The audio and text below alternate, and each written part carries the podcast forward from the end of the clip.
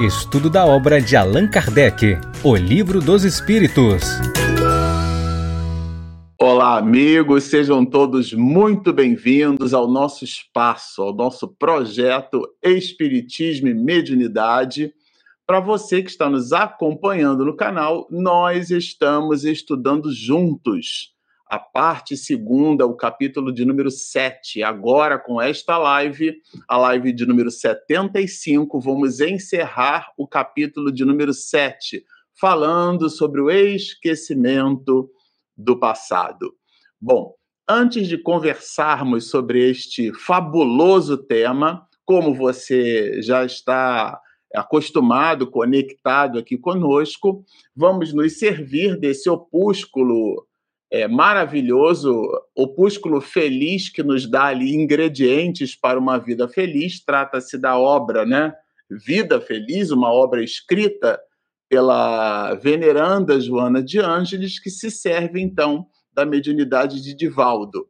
Bom, na mensagem de número 52, a guisa aqui de introdução da nossa prece para as atividades da manhã de hoje, essa manhã de sábado ensolarada aqui em São Paulo, está uma delícia.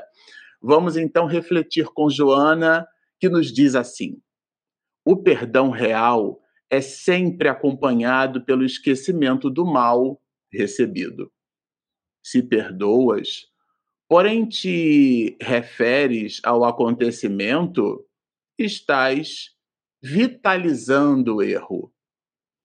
Trabalha a inferioridade pessoal que se fixa na lembrança do sofrimento experimentado e agradece a oportunidade de perdoar. Como evoluir sem os testes de aprimoramento moral? O perdão que agora concedes será o teu padrinho amanhã quando necessites de benevolência e da desculpa de outra pessoa. Perdoar é sempre melhor para quem o faz. Age sempre assim e viverás. Vamos orar. Querido Mestre Jesus, companheiro incondicional de todos os instantes, aqui estamos nós, Senhor, neste sábado de manhã ensolarado, buscando o sol da vida, buscando a tua mensagem o entendimento das tuas máximas. Abençoa este nosso propósito, conectados todos através da rede mundial de computadores. Estamos enovelando os nossos corações a fim de estar contigo. Por isso, Mestre, enaltecendo o nome de nosso Pai, te pedimos mais uma vez, como habitual entre nós, que a tua misericórdia se faça presente com todos, hoje, agora e sempre. Bom, como vocês sabem, nós estamos estudando o livro dos Espíritos. É, eu vou já colocar aqui o protagonista das manhãs, essa obra sensacional, Esquecimento do Passado. Essa é a live de número 75. Com esta live, nós vamos encerrar as oito partes que compõem o capítulo de número 7, que estudamos é, no livro segundo do Livro dos Espíritos. Né? Allan Kardec dividiu o Livro dos Espíritos a partir da segunda edição, que é a que conhecemos e estudamos com 1019 perguntas e respostas. Como vocês sabem, a primeira edição tinha um pouco mais de 500 perguntas, 502 na verdade, e agora, a segunda edição definitiva, de março de 1860, é a que estudamos. Essa edição apresenta Allan Kardec a obra dividida em quatro partes. A primeira parte das causas primárias nós já estudamos, e a segunda parte é dividida em vários capítulos. Nós estamos, então, no capítulo de número 7, dos 11 capítulos é, da segunda parte, da volta do espírito a vida corporal, ou seja, fala Allan Kardec nessa parte segunda da reencarnação, dos diversos aspectos que compõem esse mecanismo da nossa evolução genuíno, bendito e misericordioso, que é a oportunidade do refazimento, a reencarnação, o mergulho num corpo de carne, a volta do espírito à vida corporal. É disso que trata o capítulo de número 7. E Allan Kardec, é um professor do século XIX, ele dividiu todo esse volume de reflexões que, inclusive, do ponto de vista filosófico, de verdade, eles se apresentam de maneira reflexiva, até porque se inaugura dentro da, da, do diálogo estabelecido por Platão, né, através de perguntas e respostas. Então, Allan Kardec conversa com os espíritos. Nem todos os itens, nem todas as, as questões do livro dos espíritos são questões, você já percebeu aqui. Existem alguns que são tratados, que são proposições, ensaio teórico da, da que Allan Kardec promove em, em, vários dos aspectos, dos itens né, da obra. Então, nem tudo é pergunta, são diálogos, são reflexões, é um livro realmente filosófico. E essa última parte é uma parte, vamos dizer assim, que compõe o alicerce da doutrina espírita, o alicerce doutrinário é objeto de dúvida para todos aqueles neófitos, né, iniciantes ou agnósticos, ou seja, os que desconhecem é, o conteúdo da doutrina espírita, e, portanto, é basilar, né, compõe a base, compõe o alicerce, e é o fundamento, ou seja, é fundamental que a gente visite estas mesmas reflexões. O esquecimento do passado. Muitas pessoas fazem perguntas sobre o esquecimento do passado, muitos espiritistas, até com bom tempo é, é, estudando e ali mergulhado na dinâmica do movimento espírita, têm estas mesmas dificuldades, apresentam é, dúvidas, são dúvidas genuínas, fazem parte justamente desse próprio processo reflexivo. É, não há nada de mais em ter dúvidas. É, o ponto aqui é que elas estão muito bem suportadas na própria obra da codificação. E o que acontece as mais das vezes é que a gente não as visita. Então, um espaço como esse é super interessante porque, dentro do, da metodologia que nós estamos estabelecendo, que significa sistematizar o estudo da obra, né, a gente então se depara com esses elementos, com esses alicerces e pode é, buscar reflexões sobre eles. E aqui não é diferente. O esquecimento do passado é um desses pontos.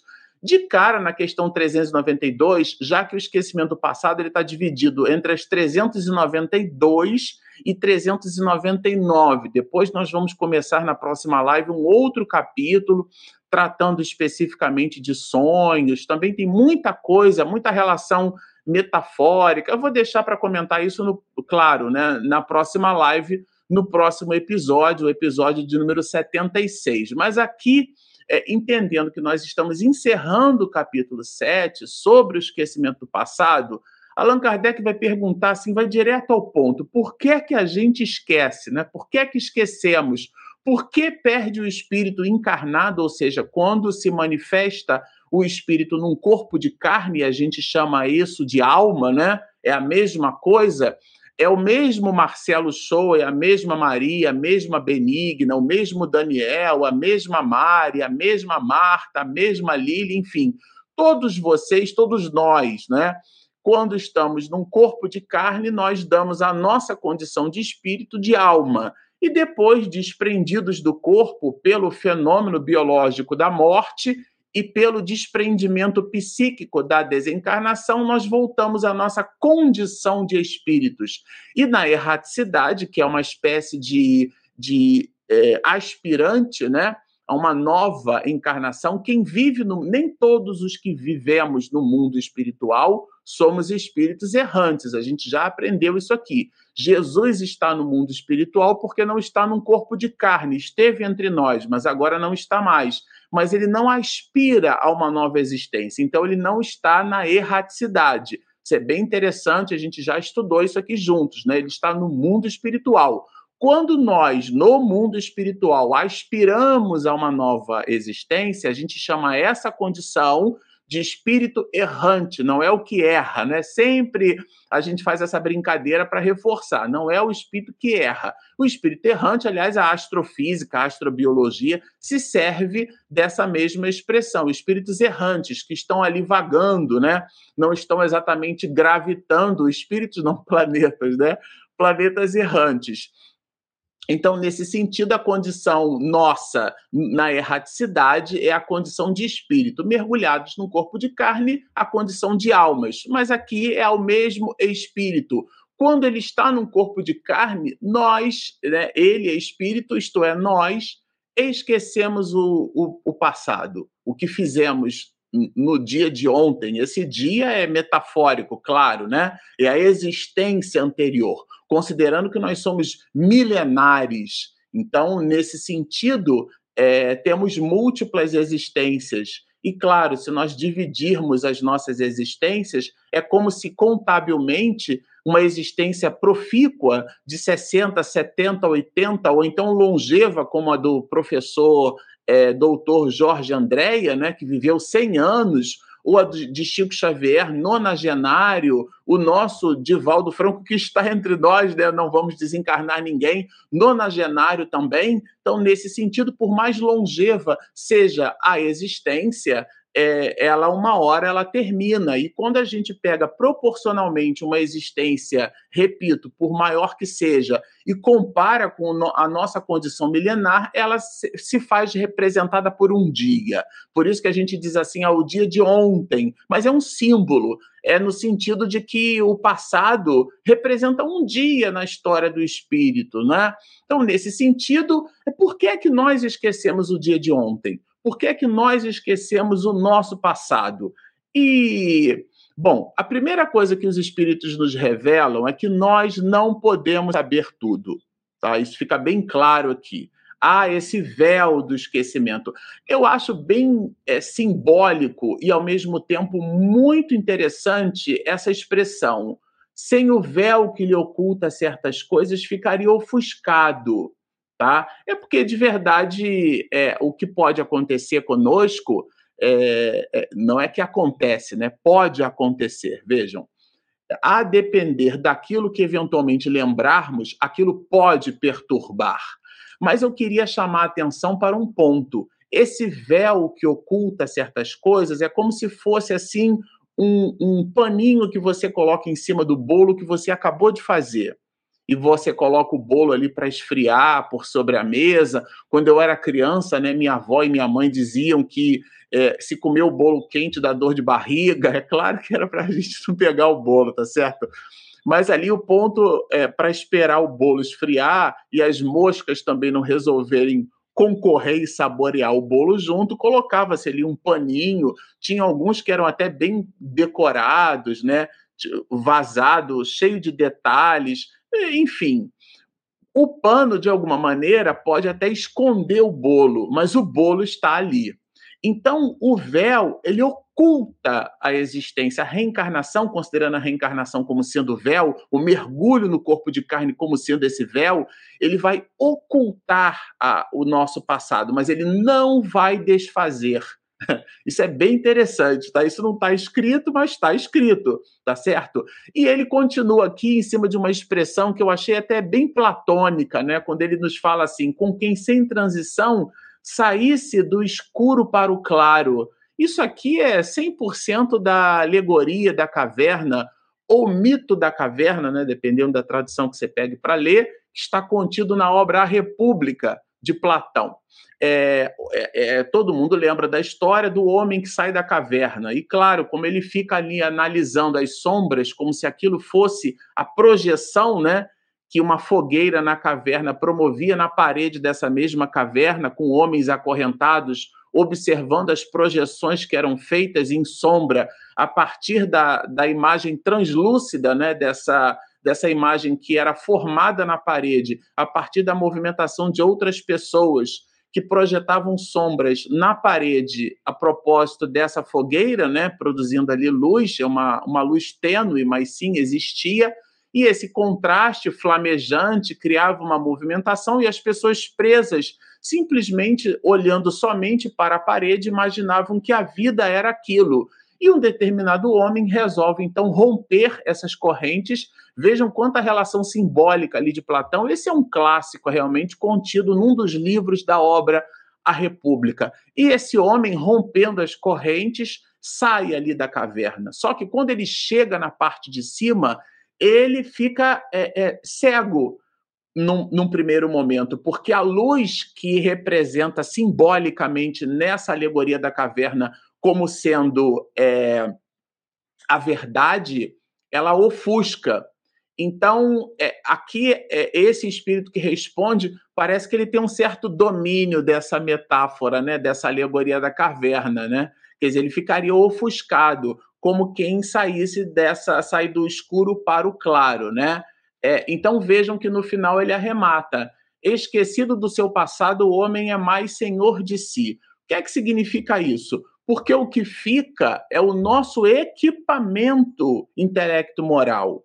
Né, os detalhes, as idiosincrasias do homem, do ontem, né, desse homem, realmente elas são adormecidas, mas esse véu, como o véu que cobre o bolo, ele esconde o bolo, mas ele não retira o bolo dali, tá certo? Bom, na questão 393, né, adiantando aqui, aprofundando e dando seguimento, Allan Kardec vai fazer uma pergunta que ela é genuína para os estudantes de doutrina espírita. Como é que a gente pode aproveitar uma nova existência se a gente esqueceu o que fez no dia de ontem? Se a gente esqueceu a vida passada? Né? Como é que a gente pode... E é, e é mais do que aproveitar, é ser responsável pelos atos, né? Como é que a gente pode resgatar faltas se nós não nos lembramos daquilo que fizemos? Como pode isso? Essa é uma questão assim muito importante. Aproveitar da existência de vidas é, de que se esqueceu. Como é que pode isso, gente? Conceber-se-ia que as tribulações da existência lhe servissem de lição se se recordasse do que as tenha podido ocasionar. Isso aqui é uma afirmativa dentro da pergunta. A linha de raciocínio de Allan Kardec, que é uma pergunta grande, inclusive, ela dialoga com a seguinte, é, com, a seguinte linha de raciocínio. Bom, se eu lembrasse do que eu fiz, se eu lembrasse do que eu fui, seria sensacional. Porque, essa é a pergunta, tá? Porque eu efetivamente eu teria uma relação mais próxima com o meu compromisso. Eu me lembraria do que eu fiz, das encrencas que eu promovi, e agora um cenário novo posto, eventualmente dorido, cheio de, de, de, consequências graves para mim mesmo, né? Eu lembrando que eu comia feijoada da insensatez e agora eu percebendo que essa minha indigestão, né, metaforicamente falando, simbolicamente dizendo, ela é o resultado daquele, daquela má alimentação ou do hábito do ontem, isso seria é, de maneira muito prática, né, melhormente tangibilizado. Essa que é a reflexão, né? Não seria melhor, então, que nós nos lembrássemos, né? E mais do que isso, Allan Kardec vai fazer no final dessa reflexão uma convergência muito interessante. Como é que a gente pode conciliar essa, essa dinâmica dentro dessa reflexão posta com a justiça de Deus, gente? Ele faz uma pergunta assim é, muito interessante. Como é que eu posso conciliar isso com a justiça de Deus? E aí o Espírito que responde dá uma verdadeira aula nesse sentido. Ele coloca aqui, primeiro, a distinção entre o bem e o mal. Primeira coisa, cada existência nossa amplia o nosso discernimento. A distinção entre o bem e o mal é o reconhecimento, porque muitas atitudes nossas são, são atitudes ignorantes. É, o que é que significa isso? Aliás, está é, é, tá lá na, na, obra Boa Nova, o diálogo de Jesus com Simão Pedro, né? O homem é muito mais ignorante do que propriamente mal. E o ignorante não é o grosseiro, o grotesco, né? não é o rude, não. O ignorante é aquele que ignora, aquele que desconhece. Então, algumas, muitas das nossas atitudes são permeadas por nós porque nós desconhecemos na amplificação desse raciocínio, a gente pode até ensaiar e dizer que muitas das encrencas, aliás, eu já disse isso aqui no canal várias vezes, que muitas das nossas encrencas é, é, a gente pode refletir assim: se de verdade nós acreditássemos em reencarnação, muitas das nossas encrencas nós não as cometeríamos. E esse verbo acreditar não é tomar conhecimento, porque conhecer é introjetar no imo. Não é ter é, é, de memória, é ter decor. Decor é ter no coração. Muita gente acha que decorar, que é ter decor, é ter na memória. Não, é esculpir nos escaninhos profundos da alma. Isso é que é conhecer. Por isso Jesus afirmou: conhecereis a verdade. É muito mais do que simplesmente é, é, uma relação de instrução, de escolarização. Não, é uma relação de educação, que vem de educare, né? do latim, tirar de dentro, dentro da teoria da reminiscência platônica. Né? Seria uma outra live para falar disso. Platão acreditava que a gente é, recorda, porque o verdadeiro conhecimento não está no mundo objetivo e terreno. Bom, está no mundo transcendental, aquilo que ele chamou de mundo das ideias. Então, nesse sentido, como é que a gente poderia conciliar toda essa reflexão com a justiça de Deus dentro da ideia de que a cada nova oportunidade, isto é, a cada nova existência, nós ampliamos esse nosso discernimento. O discernimento, a distinção entre o bem e o mal, o reconhecimento. Então, a vivência ela, ela cria em nós a experiência. Eu digo no meu ambiente profissional o seguinte, né? Que não existe é, MBA em experiência, não existe faculdade de experiência, pós-graduação de experiência, mestrado de experiência, não existe nada disso. Experiência ou você tem ou você não tem. Não existe como é, estudar música produzir música somente com teoria musical. Você precisa ir para o instrumento e aplicar no instrumento aquilo que os livros foram capazes de teorizar. Então, é essa aplicação que a gente fala. A virtuosidade de um, de um determinado músico está diametralmente associada a esse binômio. A sua capacidade de leitura musical, de estudo de teoria, para ele saber o que ele está fazendo, né? simplesmente não reproduzir né, sem ter uma, uma relação direta. Claro, ele pode reproduzir. Aliás, nós começamos a nossa atividade musical assim, né? Como nós começamos a nossa vida assim. A criança aprende a falar porque escuta, então ela reproduz. Então eu digo para o meu filho primeiro, né? Quando ele diz assim, papai, dá para mim ir lá fora? E aí eu repito, dá para eu ir lá fora. Mamãe fazia muito isso comigo. Depois você ensina ele, quando ele estudar classe de palavras, que não se usa pronome oblíquo na frente de verbo no infinitivo, verbo fazer. Dá para eu brincar, né? Pronome pessoal do caso reto. Os pronomes oblíquos, me, mim, comigo, te, ti, contigo, se, si, consigo. Você não pode ensinar isso para uma criança de seis anos de idade tá certo? Então, ou seja, a gente primeiro estabelece um processo empírico, mas depois a gente precisa estudar, precisa da teoria, eu preciso saber por que, que eu ajo nessa ou naquela direção. Então, daí a ideia da, da inteligência que dispõe, que faz com que a gente, amplificando o nosso discernimento, façamos então a distinção entre o bem e o mal. Vejam quanta coisa contida numa frasezinha, né? É bem interessante essa resposta aqui da 392. Então, ele continua, né? Onde o seu mérito, se se lembrasse, vejam, aí ele já estabelece a relação do mérito. Onde o seu mérito, se se lembrasse, de... é como se o esquecimento é o contrário. Ele justamente desce a gente, você receta, né? É como um, um, um jogador né, de fliperama, eu sou da época do fliperama, é um, um, um jogador que ele termina o jogo, ele reseta o jogo, ele começa tudo de novo. Mas ele começa tudo de novo, repete a fase, mas com a experiência daquilo que ele fez, tá certo? Então é a mesma coisa para o espírito. Eu, eu achurei né, toda a explicação, para não perder nada.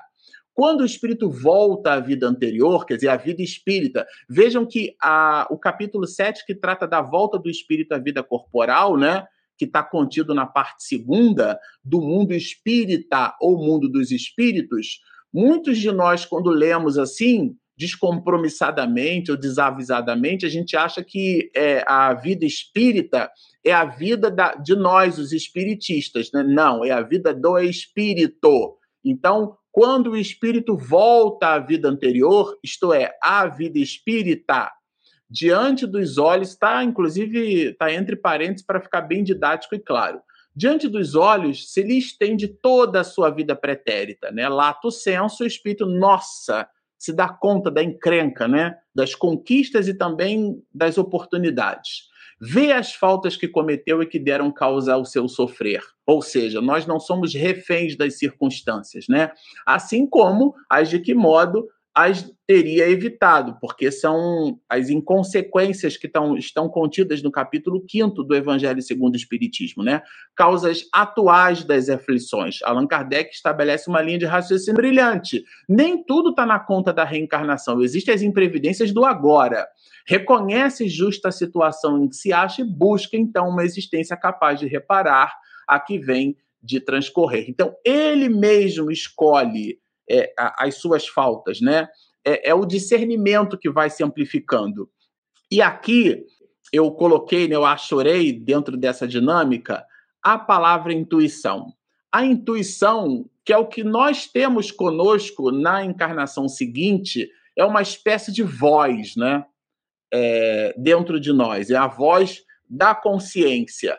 Porque essa, aliás, está escrito aqui embaixo, olha, essa voz que é a lembrança do passado, tá certo? É, é, vos, vos adverte para não recairdes nas faltas de que já vos fizestes culpados. Eu acho bem interessante isso, porque o comentário de Allan Kardec vai trabalhar exatamente essa reflexão. E eu já comentei algumas vezes aqui no canal, olha, não temos, é certo, durante a vida corpórea, lembrança exata, vejam, exata do que fomos e do que fizemos em anteriores existências, mas temos de tudo isso a intuição. Então, eu sei, isso é um comentário de Kardec, tá, gente, que eu destaquei aqui. Ou seja, nós, né, você e eu, nós não nos lembramos, eventualmente, do personagem. Quer dizer, se foi professor, se foi matemático, se foi é, é, cozinheiro, se foi merendeira, se foi gari, se foi, enfim, é professor de geografia, não importa. O personagem a gente pode até não lembrar, mas aquilo que esculpimos na alma, em cima do personagem que nos movimentamos, esse sim está gravado em nós. Então, você não se lembra do personagem, mas o que você construiu com esse personagem isso faz parte do teu traço de caráter. É essa intuição de que trata o espírito e Allan Kardec desdobra no comentário falando justamente disso, né? Nós temos a intuição de tudo isso. São as nossas tendências instintivas que elas então brotam justamente como a reminiscência do passado, uma espécie de compleição. Compleição para paciência, compleição para raiva, é o traço de caráter que há em nós. Então, se você quiser saber o que foi, analise-se. Você pode, repito, não lembrar se foi professor de matemática, se foi cozinheira, se foi engenheiro, se for médico, mas você vai certamente perceber o que foi pelo que é porque é o seu traço de caráter que fala de você, as suas tendências, né? as inclinações, os gostos, os pendores. E isso é muito sensacional na reflexão doutrinária. Bom, aqui na 394, que também tem vários é, é, apontamentos de Allan Kardec ao final da resposta dos, dos espíritos, né? É igualmente interessante. Aqui ele vai fazer uma espécie de comparação, uma espécie de relação dual entre dois mundos, né? entre os mundos eventualmente mais felizes, como é que fica a dinâmica da lembrança do passado é para espíritos que estão nessa condição, né? isto é, já nessa condição, né? já é um Pokémon evoluído, né? o espírito já evoluiu mais, é... E, e, e, eventualmente aqueles que estão na, na, condição como a nossa, né? Espíritos no mundo de provas e expiações, caminhando ali para o estado ou estágio de regeneração. Essa que é a ideia. E o espírito apresenta é, uma visão é, é, abrangente, como se fosse um rio agora distribuído em dois afluentes. Então ele vai, vai dar duas respostas, tá? É, a primeira nos mundos onde há recordação, que é esse mundo é, construído por espíritos é, de ordem superior, e mundos com, vamos dizer assim, que ainda apresentam um certo desgosto nas relações sociais, tá?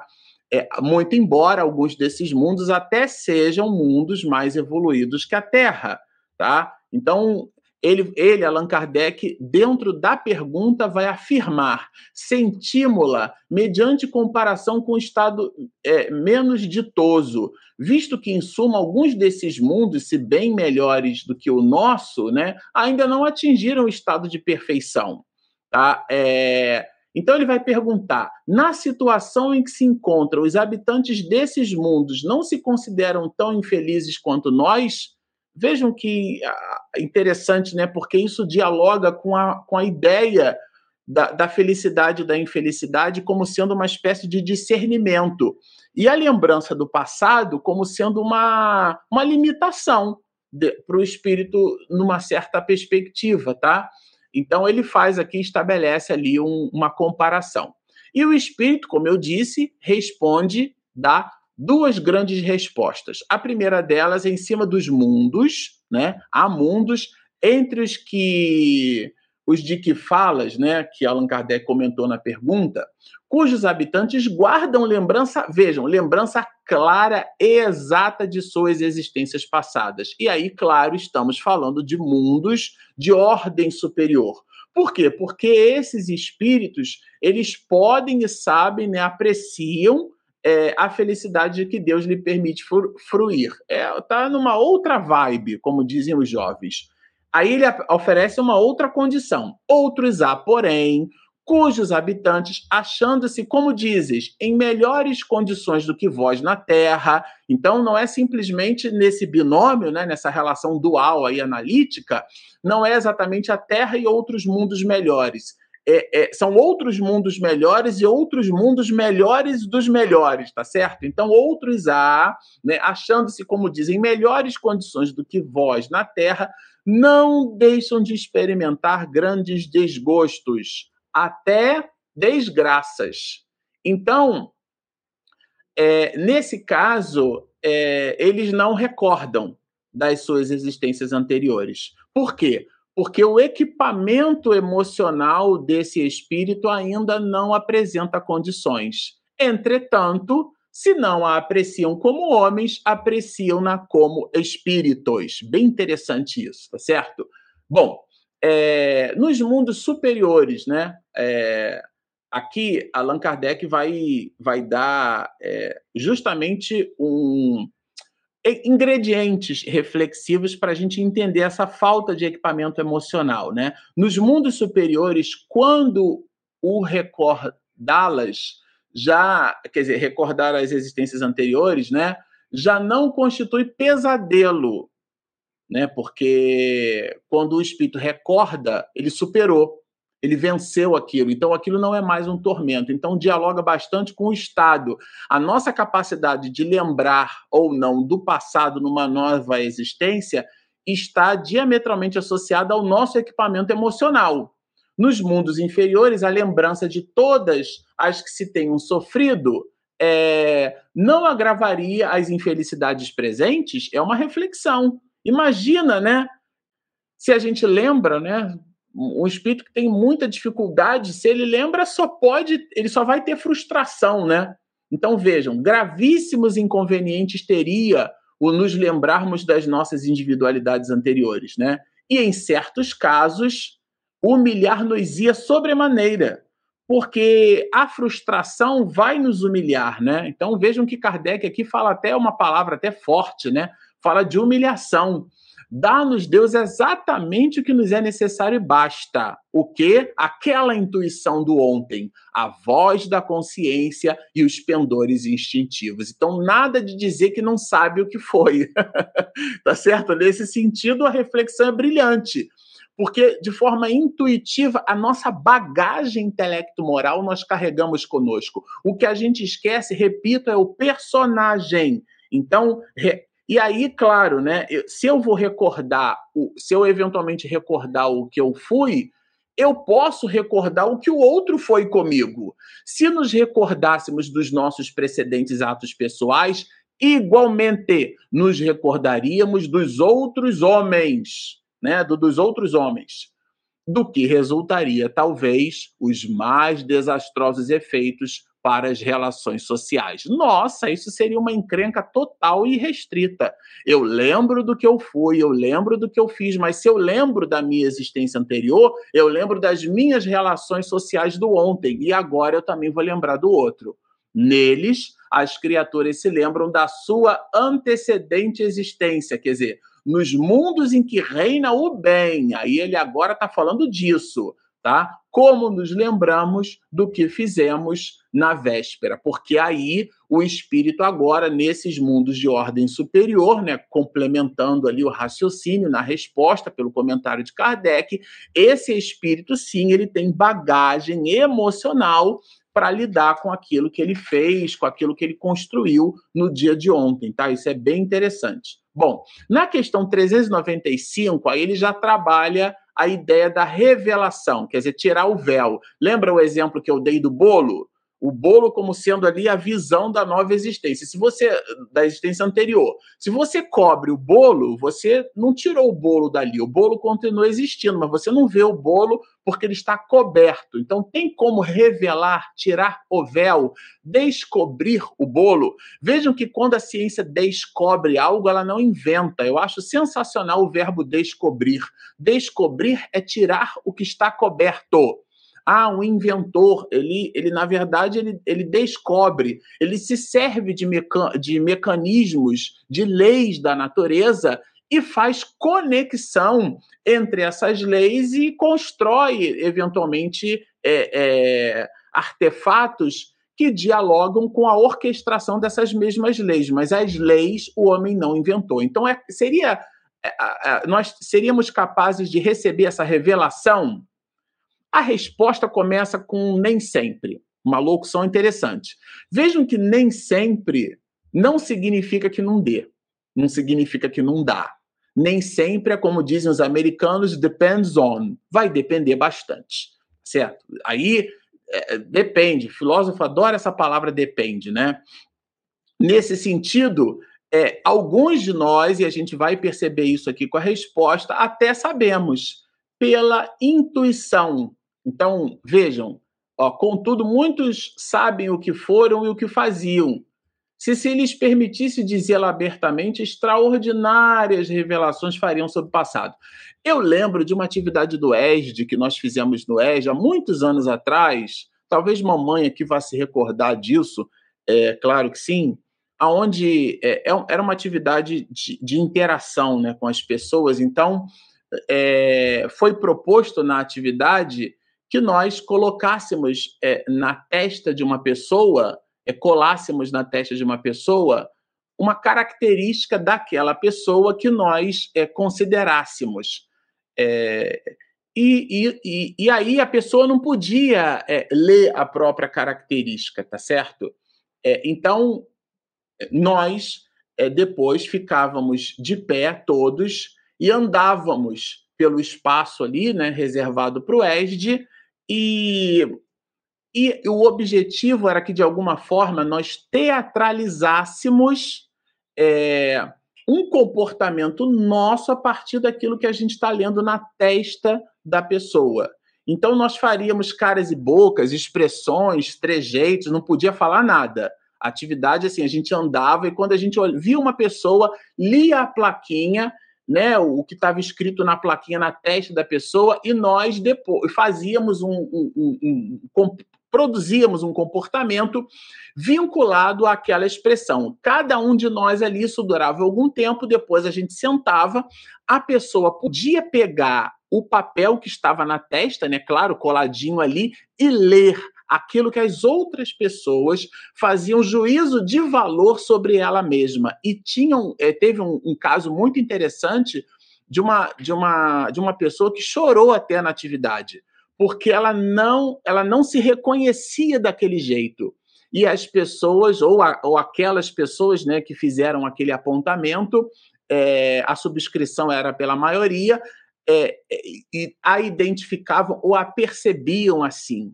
Então, nesse sentido, a gente até costuma dizer né, que há três perspectivas sobre nós mesmos: aquelas que as pessoas enxergam sobre nós, aquilo que nós enxergamos sobre nós mesmos, e uma terceira verdadeira e absoluta, como Deus efetivamente nos vê.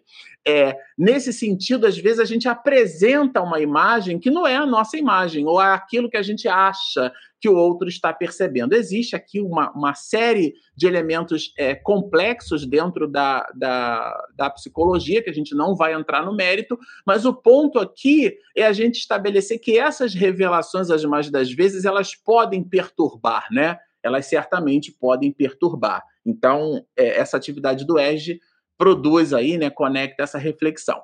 Bom, na 396, aí tem essa questão do sonho, né? Muitas pessoas, vamos dizer assim, pessoas julgam ter vaga recordação do passado. Eu me lembro bastante que a maioria das que eventualmente se manifestam assim, né?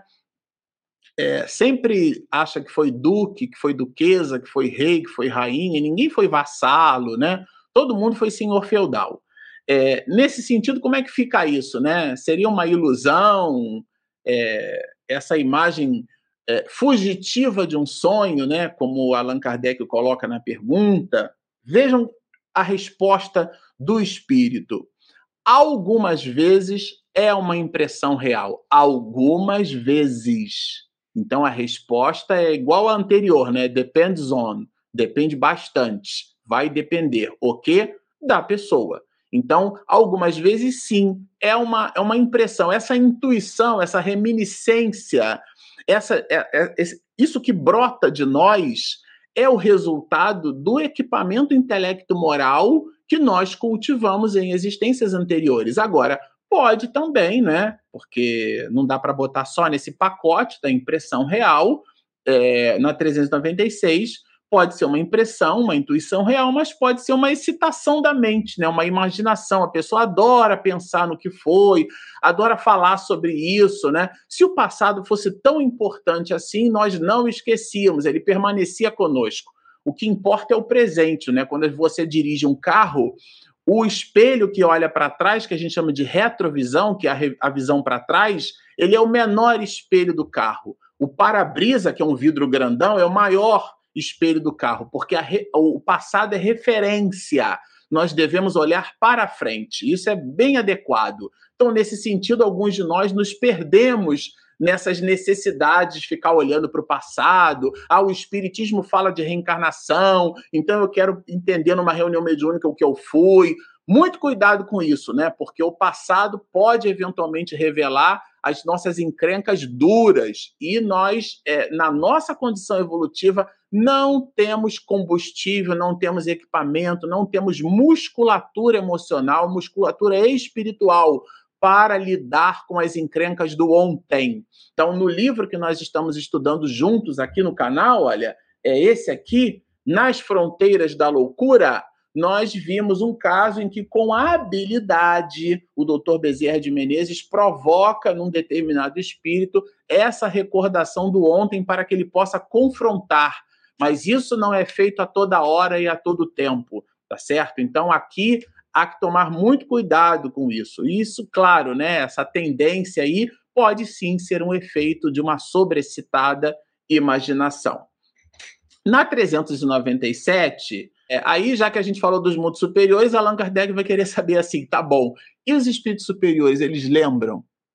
Será que o doutor Bezerra de Menezes, quando reencarnar, ele vai ou não lembrar dessa existência anterior, tá certo? É disso que trata, né? Nas existências corpóreas de natureza mais elevada do que a nossa. Aí a gente já está falando de espíritos de segunda ordem, né? Vejam, do que a nossa é, não é a de Kardec, né? mas ele se colocou assim. É mais clara a lembrança das anteriores? É, aqui é, é, é bem bom.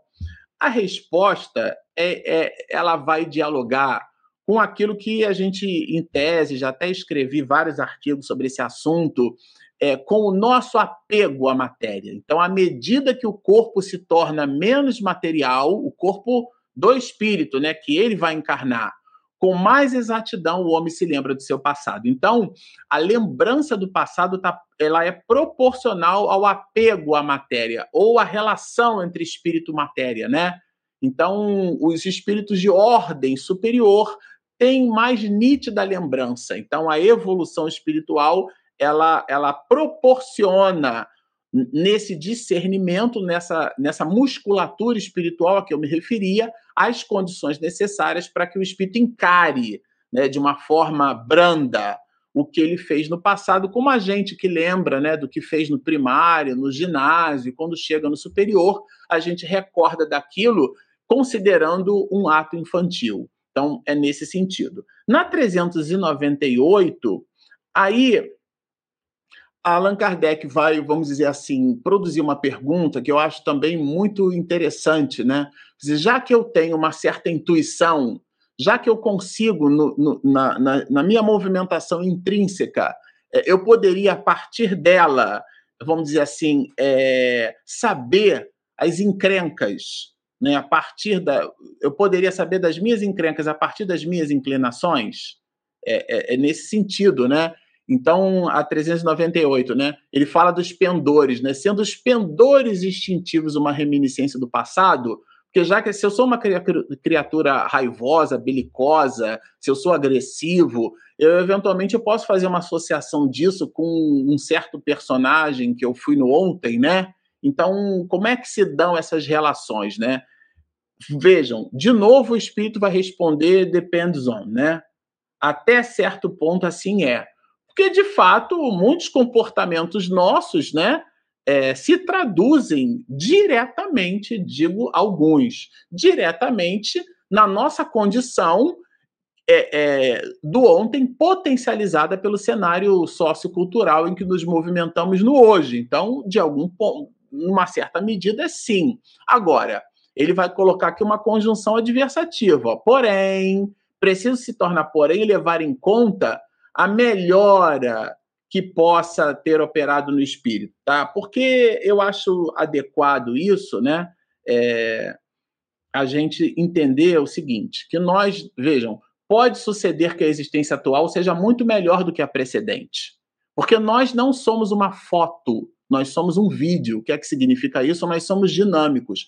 Às vezes a gente tem um episódio com alguém há 10, 15 anos atrás, a gente faz uma foto daquela pessoa, encontra a pessoa 15 anos depois e traz para a nossa relação com aquela pessoa o mesmo eventual mal-estar que foi colecionado no ontem. Mas aquela pessoa já mudou, já evoluiu, ela é um vídeo, ela é dinâmica, assim como você também é um vídeo. Então nós não somos, né? Nós temos episódios. Eu não sou, eu estou, é tudo transiente, né? Heráclito de Éfeso. Um homem não se banha duas vezes na mesma água, porque a água não será a mesma, porque o rio já terá passado, e o homem não será o mesmo, porque já terá sido modificado pelo primeiro banhar. Então, ele mesmo produz uma exortação brilhante. A única coisa permanente no universo é a mudança, né? Trata-se aqui de Heráclito de Éfeso, um filósofo pré-socrático, e esse é um pensamento muito atual que se traduz na dinâmica social do século XXI. As coisas são impermanentes, a matéria é impermanente. A cada sete anos, nós trocamos praticamente todas as células do corpo. Né? Então somos criaturas diferentes o tempo inteiro. Às vezes a pessoa diz assim: nossa, mas você está pensando diferente agora. Eu me lembro de um, de um artigo que eu li, né, de Foucault, que ele falava sobre isso. Nossa, se eu estudei e li tanto para pensar de alguma da mesma maneira, depois de décadas estudando sobre filosofia, quer dizer, não faz nenhum sentido isso. Nós somos criaturas que evoluímos. Então, a, a, existência pode ser, sim, é, trazer para o espírito coisas. Agora, de ordem superior. Mas Allan Kardec quer saber se eventualmente as encrencas em que nos movimentamos poderia piorar a nossa condição. Isso aqui é bem é, é, é, doutrinário, porque isso vai depender do grau do adiantamento do espírito.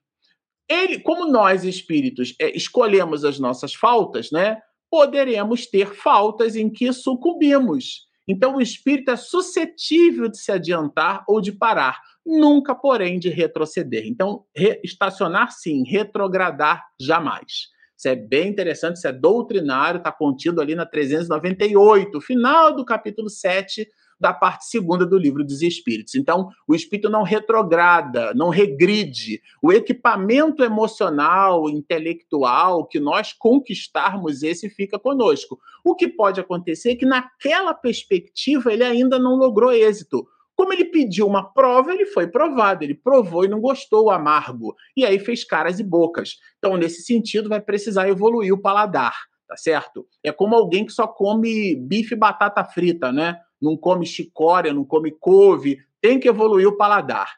Então, vamos para a última, né? Para a última questão que é a 399, tá? Tem também alguns comentários de Allan Kardec, ele trabalha uma palavra aqui que só o espírita usa, né? Que é vicissitude. Sendo as vicissitudes da vida corporal, expiação das faltas do passado e, ao mesmo tempo, provas com vistas ao futuro, quer dizer, ele considera o cenário em que estamos postos as dificuldades, as idiosincrasias nossas, com dois, um rio com dois grandes afluentes.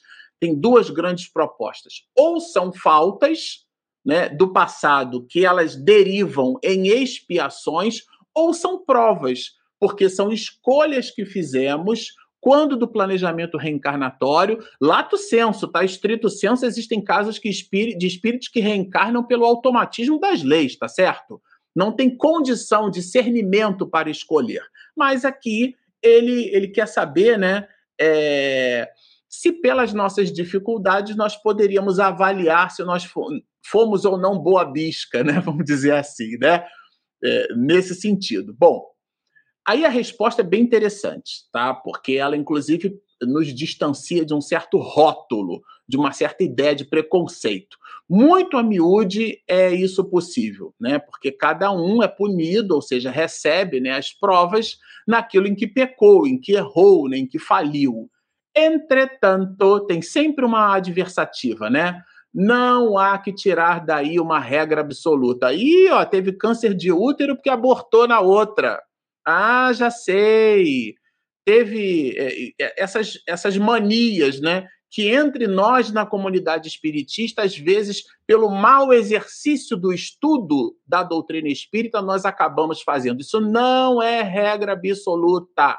Amélia Rodrigues, inclusive, nos brinda com a ideia de um homem que nasceu cego, somente para que naquele instante Jesus fosse capaz de operar um, o, o, considerado milagre, né? Regina até escreveu um artigo aí para a revista do IEE falando sobre os milagres de Jesus. É, não, a gente tem que tomar muito cuidado com esses rótulos, com essas relações, com essas regras absolutas que a gente estabelece, porque senão a gente cria ali, é, nesse rótulo, um, uma ideologia, né? E toda ideologia é sempre um processo inflamatório do psiquismo humano. O próprio, diz-nos Allan Kardec no comentário, o próprio espírito escolhe as provas a que deseja submeter-se para apressar o seu adiantamento. Então, é claro, se, se você vê alguém passando por uma necessidade, é sinal que aquela necessidade, de alguma maneira, foi escolhida pelo espírito. Então, ele não é refém das circunstâncias, e é aquilo que vai fazer com que ele triunfe, com que ele se eleve, tá certo? Então, faz parte da dinâmica, né? Mas não há regra absoluta. É, entretanto, é adequado lembrar que nós sim escolhemos os nossos desafios, ou seja, o espírito goza sempre do seu livre-arbítrio, decide fazer ou não uma coisa e procede à escolha entre o bem e o mal. Lembram aquele discernimento que eu comentei? Negar ao homem o livre-arbítrio fora reduzi-lo à condição de máquina. Então, o automatismo biológico, aquilo né, que, que Piaget vai chamar de epistemologia genética, como sendo o homem o produto da engrenagem biológica ou bioquímica, né?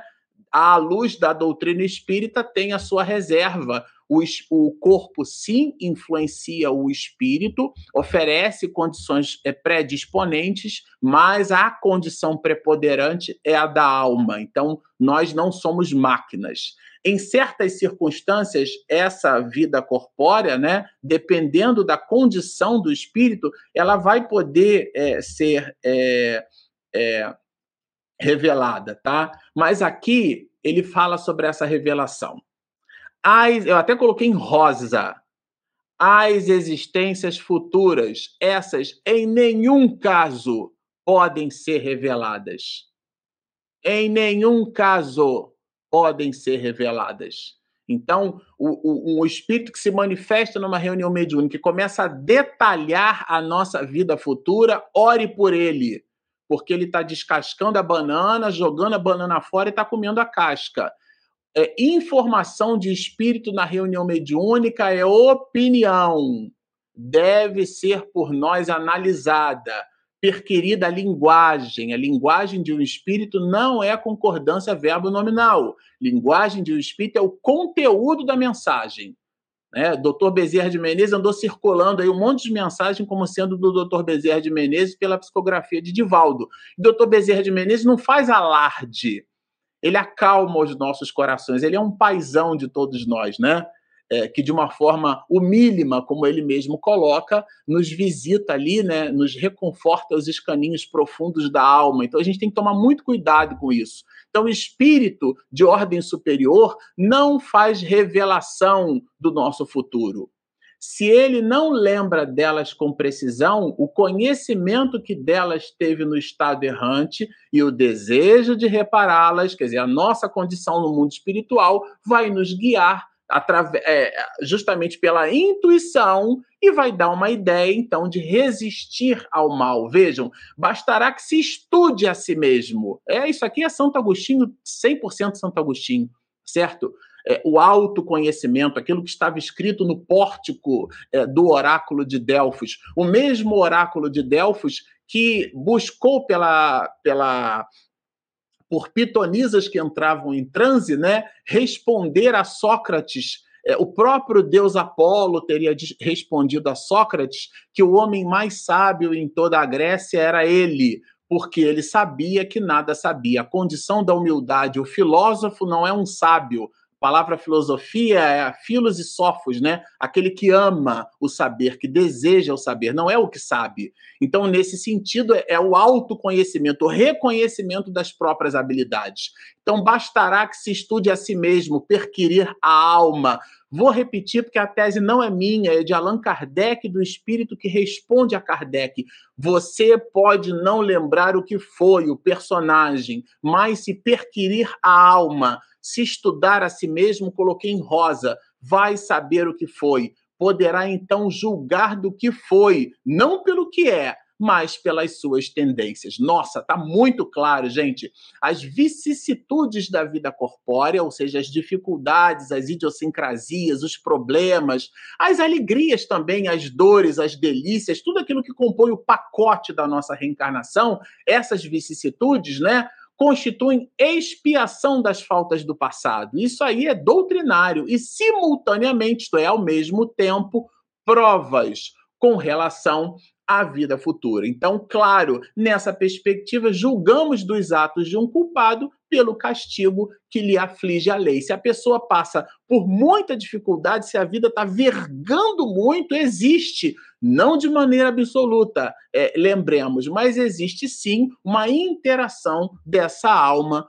com as leis de Deus. Bom, esse era o pacote de alegrias que nós é, buscamos trazer aqui na manhã de hoje. E agora eu vou pedir a Regina para soltar a nossa vinheta de perguntas e respostas. O Livro dos Espíritos Momento de interação, perguntas e respostas. Vamos lá a Mari, Mari Mendes, Marcelo, o que a doutrina espírita nos fala sobre a técnica que alguns terapeutas usam de regressão de vidas passadas, já que o ideal será não lembrarmos em sua totalidade, apenas termos intuições? Ótima pergunta. De verdade, não existe um consenso né, dentro é, da comunidade espiritista o, o, a doutrina espírita não fala de TVP, né? Porque a terapia de vidas passadas é uma técnica utilizada por alguns psicoterapeutas, tá, Mari? Nesse sentido, a subjetividade está bastante relacionada à forma como cada qual vai interagir com esse processo. Mas existem psicoterapeutas muito habilidosos que, que percebem, né? Existe uma técnica por detrás, eu não sou especialista nesse assunto, tá? Mas daqui do pouco, né, que a gente já leu sobre esse tema, alguns livros, é, é, existe uma técnica que é baseada numa espécie de ficha de indução que começa por uma anamnese, uma entrevista que o, o, psicólogo, o psicólogo clínico, o psicoterapeuta faz. E dependendo da nossa, da nossa interação com esse especialista, por habilidade, sabe, Mara, ele pode perceber que o nosso equipamento emocional, naquele momento, ainda não apresenta as condições necessárias para que medre do inconsciente determinadas questões. Ele é incapaz de estabelecer convivência de uma vivência do ontem com uma atividade do hoje. Eu me recordo de várias das palestras brilhantes do Alberto Almeida, onde ele colocou uma situação dentro do processo psicoterapêutico, e todo mundo sabe né, o carinho com que Alberto Almeida lida com esse assunto, aonde ele teve esse cuidado né, de, de afagar a alma. Não é, sabe, Mari, uma visão apressada, que não é a curiosidade de eu saber o que eu fui. O psicoterapeuta, ele faz uma análise, e essa análise está muito associada à sua condição, a condição de clínica, a condição médica, a uma condição de ordem superior em cima de uma capacitação que ele, que ele recebeu, né? Jung sempre nos dizia, quando você estiver diante de uma alma, né, lembre-se que você está diante de uma alma, uma alma humana, né? Enfim, a gente precisa tratar as pessoas com carinho, com respeito, com consideração. Não é a curiosidade móvel. Nesse sentido, Mari, o Alberto Almeida nos dizia, né? Dentro da dinâmica psicoterapêutica que ele faz, é justamente na entrevista a visão de um homem, né, a percepção, melhor dizendo, o entendimento do motivo pelo qual o homem era alcoólico. É, o leite materno que ele não sugou, lembrava-nos Alberto Almeida, né? No, no, no, seio materno, ele não teve essa convivência, ele buscava no álcool. E, e, e, e aí, nesse caso, o que o Alberto Almeida fez foi uma, uma, uma espécie de regressão, mas não uma existência anterior, a condição dele de criança. Entende como é que isso é complexo? porque medra do porão do inconsciente aquilo que eventualmente o consciente deseja revelar. E há uma entropia entre o inconsciente e a nossa realidade objetiva, sabe? Então o terapeuta tem que ter esse tato, mas quando aquilo se fixa na nossa relação consciencial, entra o terapeuta com essa habilidade. Então, sim, há de fato uma, uma, genuína preocupação com esse processo. A gente precisa entender que isso não é um, necessariamente um, um, um, móvel único, não necessariamente lembrando o que foi, e nem necessariamente o especialista, o terapeuta né, vinculado à TVP, vai se servir dessa técnica. Ele pode se servir de outra, não necessariamente a pessoa precisa é, estabelecer uma relação com ontem, justamente por esse processo conflituoso. Ótima pergunta. Bom dia, Benigna. A lembrança do passado, dos fatos relevantes e de destaques, poderia nos incitar à vaidade e ao orgulho? Ah, Benigna, sim, é o que o espírito responde né, naquela questão anterior. É, sim, são essas encrencas, né? Poderia embaraçar, embaraçar muito a gente, poderia nos humilhar também. Humilhar no sentido que, se eu lembro que eu eventualmente eu tive uma posição social de, de relevância e eu me dou conta que eu não fiz nada em prol dos outros com aquela posição de relevância, eu vou me frustrar, eu vou me decepcionar, eu vou me humilhar comigo mesmo, sabe? Então, é nesse sentido, né, Benigna, que entra, sim, a bênção da reencarnação, essa lembrança, a lembrança dos fatos. Ainda mais, Benigna, quando você coloca dos fatos, porque aí são os detalhes, né? E, e, sobretudo, esses fatos mais relevantes. Não é se eu mexi a xícara do café é, de forma um movimento destroço ou sinestroço, né? quer dizer, da direita para a esquerda ou da esquerda para a direita. Não é se eu coloquei três gotas de adoçante, né? No, no, no, enfim, são, não é nisso. São, vejam como você coloca, muito bem colocado por sinal, né? Fatos relevantes, a nossa interação com as pessoas, aquelas decisões comportamentais que vão dialogar fortemente com o nosso estado evolutivo. Então, se a gente lembra disso, isso pode sim nos incitar revolta, nos incitar orgulho, nos incitar vaidade. Mas é, Allan Kardec, os espíritos né, que compõem o final desse capítulo de número 7, a parte 8 dele, né, dá uma lição brilhante. É só o autoestudo, é só perquirir a alma que a gente descobre o que foi. De novo, a benigna. Podemos considerar o esquecimento do passado uma modalidade de perdão divino? Tem uma certa perspectiva, sim, benigna, porque como a gente não tem habilidade emocional para lidar com o que foi, há inclusive relatos né, na literatura espírita benigna que, de espíritos que buscam a reencarnação justamente para ficarem adormecidos é, em relação ao passado, porque o passado virou para ele, para aquele espírito, um punhal mental. Então, como ele é, tem muita dificuldade em lidar com a sua própria dor, porque o remorso é a primeira coisa que os espíritos nos revelam.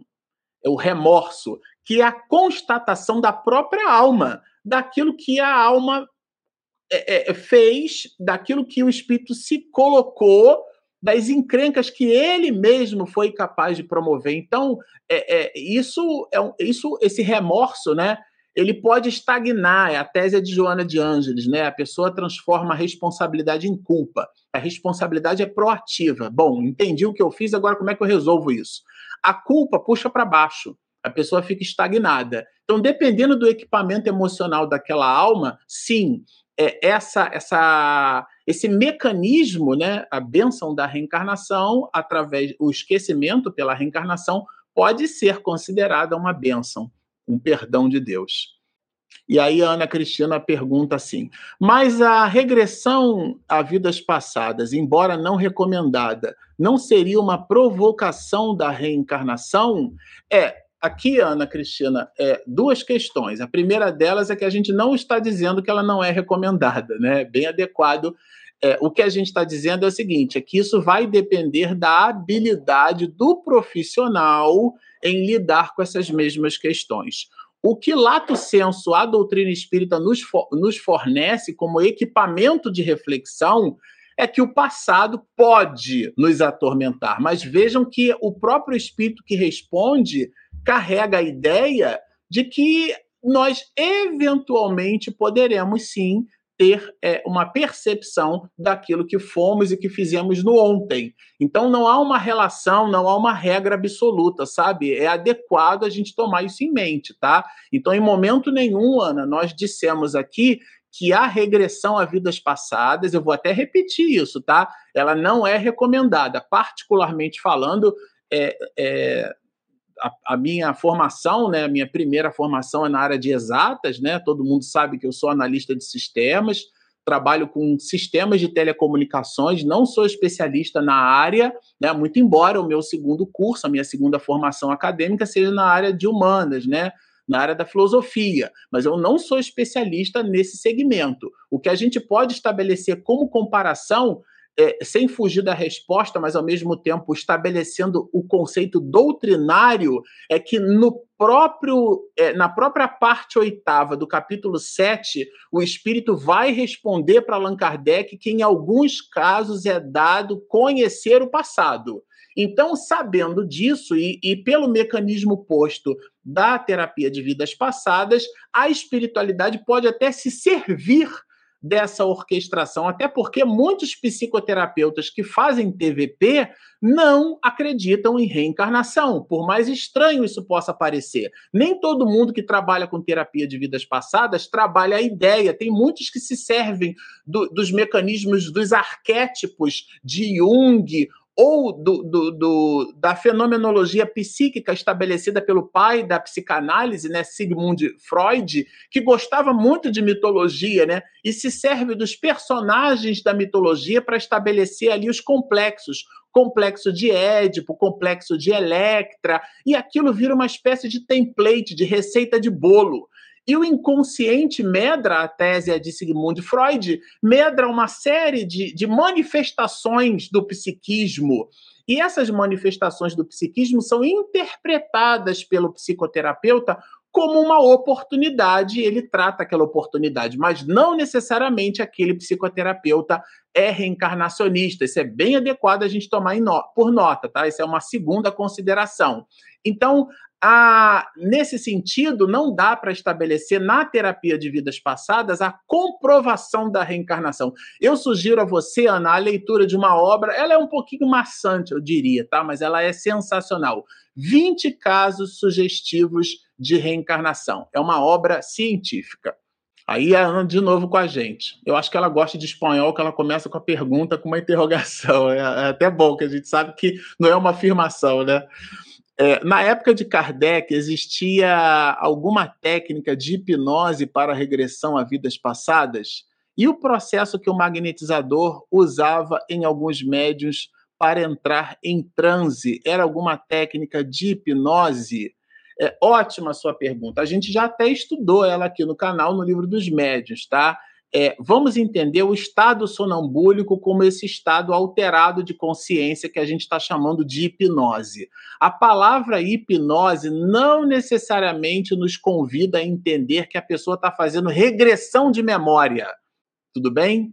Então, é, nesse caso, não é, o, a hipnose ou o estado sonambúlico, né, que é encontrado no livro dos médiuns, é, é, ele se dá em duas perspectivas. Allan Kardec estabelece aquilo que ele vai chamar de, de médium inconsciente e de médium consciente. O médium inconsciente não é aquele que, que, que, que a, a, a comunicação medianímica se dá e ele não sabe o que aconteceu. Não. O médium inconsciente é aquele que não tem consciência da sua mediunidade, ou seja, ele não sabe que é médium. O, o, fenômeno ele é provocado espontaneamente agnóstico ao médium, ou seja, de, de, maneira desconhecida do, do médium. Ele é portador da mediunidade, mas ele não sabe que é. Então, então, isso ele chama de médium inconsciente, não tem consciência da própria mediunidade. O médium consciente é aquele que, por ter consciência, pode, então, de uma certa maneira, provocar o fenômeno. Esse fenômeno, quando é provocado, ele pode ser um fenômeno de indução sonambúlica. Então, o médium entra num estado de transe. Vamos lembrar que a mediunidade está no capítulo 14, item 159 tá? do livro dos médios. Eu adoro essas perguntas porque elas visitam conceitos. E às vezes na pergunta a gente percebe que vocês meio que misturam os conceitos, tá? Não há nada demais, o espaço é para isso, mas a gente precisa reforçar o conceito. Mediunidade é quando há influência de um espírito por sobre uma pessoa. Essa pessoa é chamada médium e essa comunicação vem de um espírito. Não há mediunidade no sentido lato da expressão quando eu faço uma regressão de memória por uma indução hipnótica. Não, a gente chama isso de processo anímico. Isso está descrito, Ana, no capítulo 19 do livro dos médios. Eu gosto de citar a fonte para vocês não acharem que eu estou tirando da minha cabeça, tá certo? E nós, entre nós, a gente faz muita confusão nesse processo. Tá? Então a mediunidade é quando tem espírito na jogada, vou usar uma expressão aqui mais jovial. Tem espírito na jogada, tem mediunidade. Não tem espírito na jogada, não dá para chamar de mediunidade. É a própria pessoa. E a gente chama esse processo de processo anímico, porque vem de ânima, alma, né? É uma palavra que, inclusive, em alguns, muitos filósofos, eles usam a palavra alma à vontade, não tem nada a ver com espírito que Allan Kardec define, tá certo? A alma como sendo a essência, como sendo a consciência, mas muitas pessoas que usam a palavra alma na literatura mundial não necessariamente acreditam em reencarnação.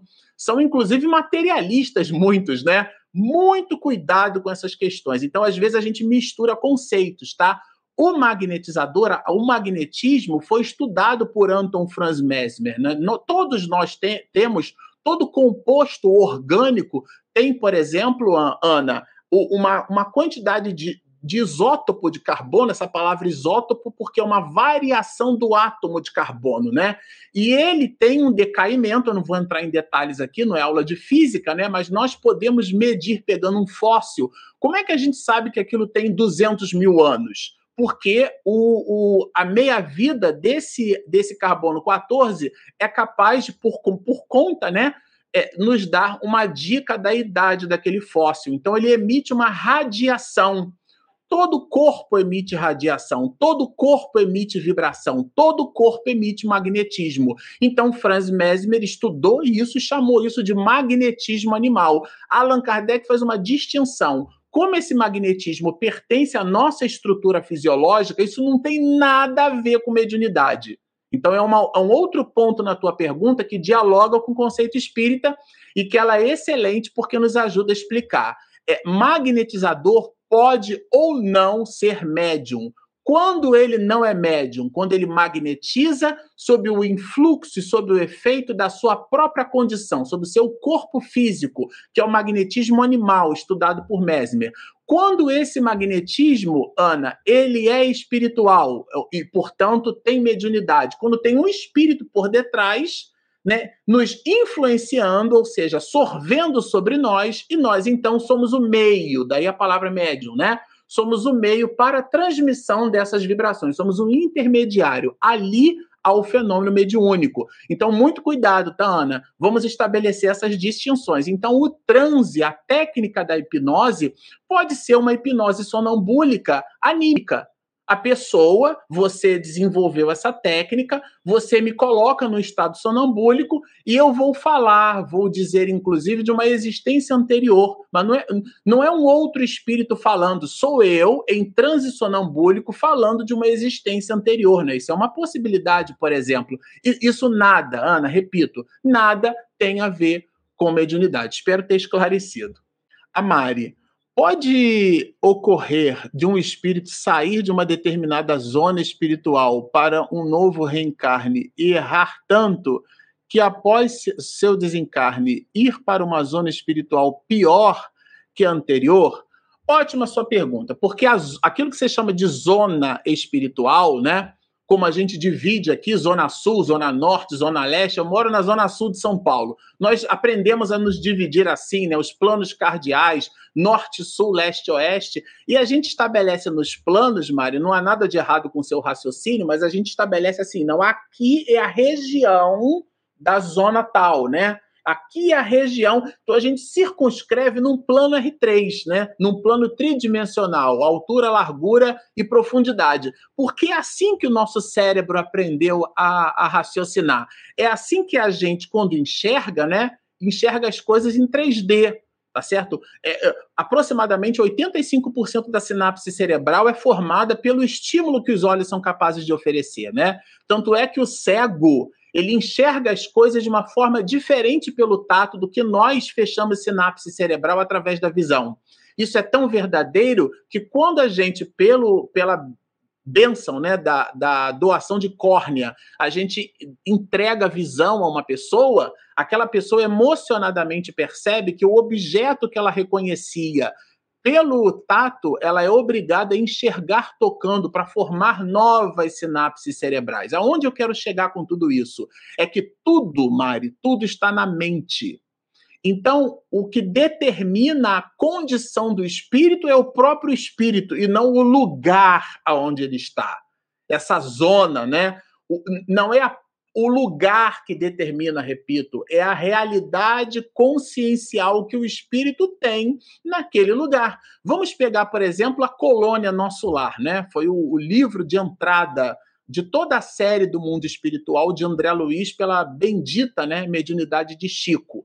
Na colônia Nosso Lar, nós temos ao redor da colônia o umbral, né, que a rigor significa passagem, né, aquele espaço entre portas, que são. E aí você tem a, a, as, as, as variações do umbral que dialogam com esse estado de psiquismo, e na própria colônia você tem espíritos, sabe, Mari, em diversas condições espirituais. Então não é a posição onde nós estamos, é como uma universidade. Você tem estudantes na universidade que apreendem a lição, eles estão no segundo ano da faculdade, mas em condições eventualmente diferentes pelo nível de dedicação que a pessoa se permitiu ter. Então, repito, para finalizar, não é a posição, a zona, né, aonde nós nos encontramos, mas o estado vibratório que fomos capazes de adquirir. Rita Vital. Bom dia, Marcelo. As lembranças do passado é, podem nos levar a chorar de saudades sem entender por quê? É, de uma certa forma, é, sim, né, essas intuições, às vezes uma sensação de, de. A literatura de Emmanuel traz bastante coisa nesse sentido. O que é, é, super adequado, sabe, Rita, a gente tomar por nota é aquilo que comentávamos quando a gente trabalhava as questões de Allan Kardec, é não rotular, é não estabelecer de modo absoluto, né? Aquilo, é, a expressão em inglês que eu usei aqui bastante, né? Depends on, vai depender bastante. Então, nada de rotular Pode, pode ser que lembranças do passado, às vezes eu não lembro do passado, mas eu tenho uma sensação de emoção muito grande. Como a tese, né, que a gente consegue perceber nas obras de Ivone Pereira, né, é, do espírito que eventualmente suicida em muitas existências, e aí, como ele, né, por um movimento, aqui não há uma, uma crítica azeda, né, aqui é uma reflexão, como de alguma forma ele negou-se a si mesmo e negou a família, negou os amores, né? Ele inclusive criou dores muito pungentes, né? É, aqui em São Paulo, um caso numa escola particular muito relevante, uma jovem de 13 para 14 anos de idade, ela se suicida no banheiro da escola, né? Então eu fico imaginando, é, e claro, isso tem uma série de desdobramentos, mas o ponto aqui é a dor dos pais. Então é, o espírito deixa dessa maneira abrupta, né? É um crime contra a lei de Deus e contra ele mesmo, ele deixa de maneira abrupta, mas ele esculpe na alma do pai e da mãe, dos familiares que desenharam por mais de uma década amor por aquela criança, por aquele jovem, né, uma dor muito pungente. Então, aquele espírito que, que experimentou esse tipo de atividade, né, uma, uma transgressão à lei de Deus, e se ele faz isso, inclusive, mais de uma vez, ele pode, não estou escrevendo na pedra, ele pode reencarnar e o cenário reencarnatório entregar a ele justamente a ausência desse carinho materno e paterno. Pode estar na condição de órfão. E aí, no, no, no, cadinho do seu interior, ele eventualmente sentir aquela saudade, aquele carinho, aquele amor, e aquele espírito chora. Ele põe para fora, ele trabalha aquele sentimento, ele trabalha aquela dor. Porque o que Deus quer não é que soframos, é que a gente aprenda mas às vezes eu pre preciso fazer um talho para tirar o furúnculo, né? Aquela infecção que está ali pulsando, está muito dolorida. Eu preciso fazer esse movimento cirúrgico até de percrustar a alma e me livrar essa, essa espécie de catarse, né, para me servir de uma expressão que a psicologia usa muito. Então, sim, pode ser uma lembrança do passado, mas eu repito, para finalizar, não tomemos isso como uma relação absoluta. Bom, eu queria muito, mas muito agradecer a vocês, assim, a participação, o carinho, o empenho, né, pelo estudo. As reflexões mostram que vocês estão interessados. Não há pergunta ruim, não há pergunta errada. Isso é muito adequado, né? Aliás, seria até um crime, né, para para minha nova futura formação, né? Eu faço docência em filosofia, estou aprendendo a ser professor. E uma das coisas que eu aprendi didaticamente é que não existe pergunta errada, porque a pergunta ela demonstra naquele que pergunta, é, é, via de regra, o interesse. Então, aqui o interesse de vocês, né? E esse interesse é uma demonstração genuína de carinho, de, de, carinho pelo estudo, né? De carinho pelo trabalho que a gente desenvolve aqui no canal. Então, nós ficamos muito contentes.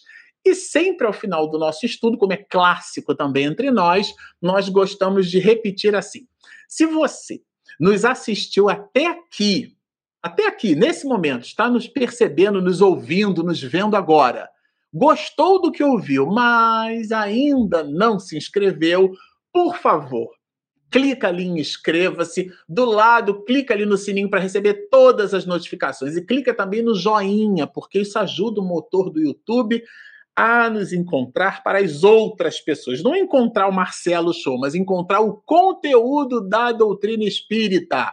Inscreva-se então no nosso canal. Fica aí o nosso recado, sininho, a mãozinha ali, o like, né? O joinha para todos nós. E a gente também gosta de lembrar que nós temos o nosso aplicativo. Isso mesmo. Nosso aplicativo ele é gratuito, está disponível na Google Play, se você tem Android, na Apple Store, se você tem o telefone da Apple.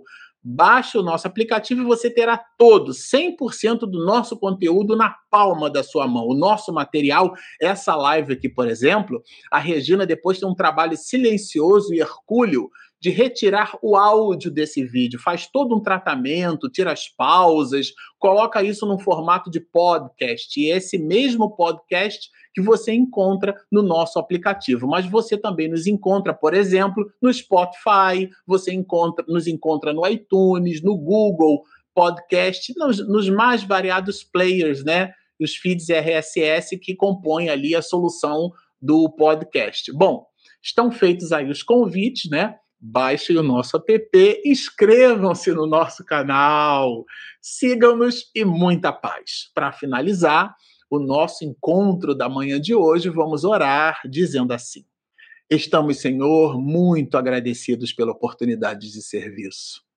Permita sejam estas reflexões, estes ensinamentos, uma alteração do nosso comportamento diário. Que esta mensagem cale fundo a mensagem de que somos espíritos imortais, não somos corpos.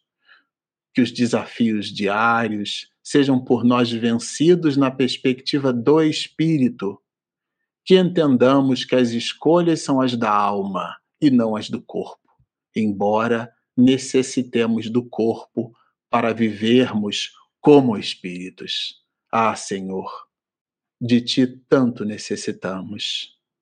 Dá-nos a tua misericórdia bendita. Estende o teu fardo suave, leve, sobre os nossos ombros, retirando as dores, as mágoas, as dissensões, as guerras que ainda teimam em falar conosco e às vezes por nós. Sabendo que a tua misericórdia se amplifica em todo o orbe como messes de luz espalhadas por todos os continentes do planeta, nós, Senhor, te dignificando o nome e glorificando o do nosso Pai, mais uma vez te pedimos que as tuas bênçãos se façam constantes entre todos, hoje, agora e sempre.